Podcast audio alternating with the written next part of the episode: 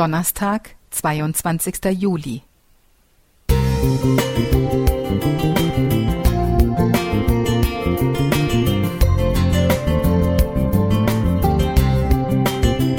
Ein kleiner Lichtblick für den Tag.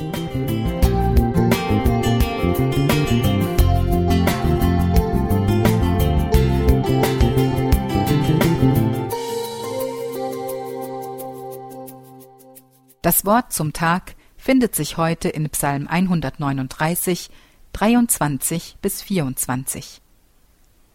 Erforsche mich, Gott, und erkenne mein Herz, prüfe mich und erkenne, wie ich's meine, und sieh, ob ich auf bösem Wege bin, und leite mich auf ewigem Wege. Was muss geschehen, um so eine Bitte an Gott zu richten? Hier geht es ja nicht um eine rhetorische Frage, so als ob das Sieh, ob ich auf bösem Wege bin, eigentlich ein Ich habe es doch nur gut gemeint ist. Es geht auch nicht um Gott als den Stalker, der mir keine Privatsphäre lässt, wie es der Psychoanalytiker Tillmann Moser in seinem Buch Gottesvergiftung von 1976 diesem Psalm unterstellte. Der leitende und rahmende Begriff in diesem Psalm ist das Wort erkennen. Dabei geht es aber nicht nur um Information oder Gott bewahre um Überwachung. Erkennen schließt immer echtes Interesse und Anteilnahme ein. So fühlt David sich nicht ertappt, überwacht und bewertet, sondern er weiß, dass da einer ist, der ihn wirklich durchschaut und kennt. Gott. Und zwar besser als er sich selbst. Daher sagt David in der Mitte des Psalms, Wie schwer sind für mich, Gott, deine Gedanken.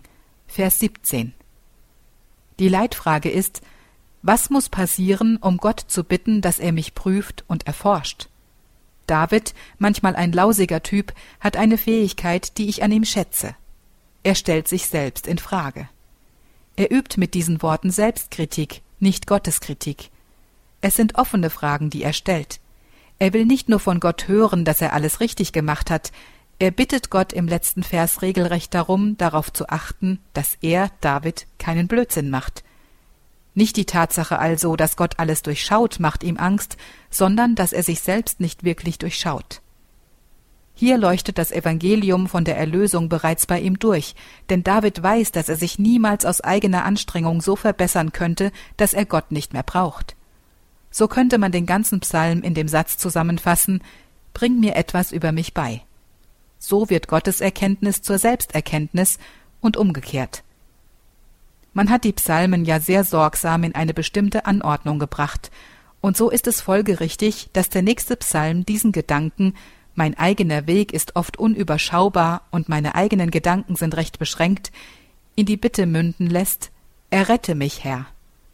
Denn wenn Gott auf gutem Wege leitet, dann errettet er auch.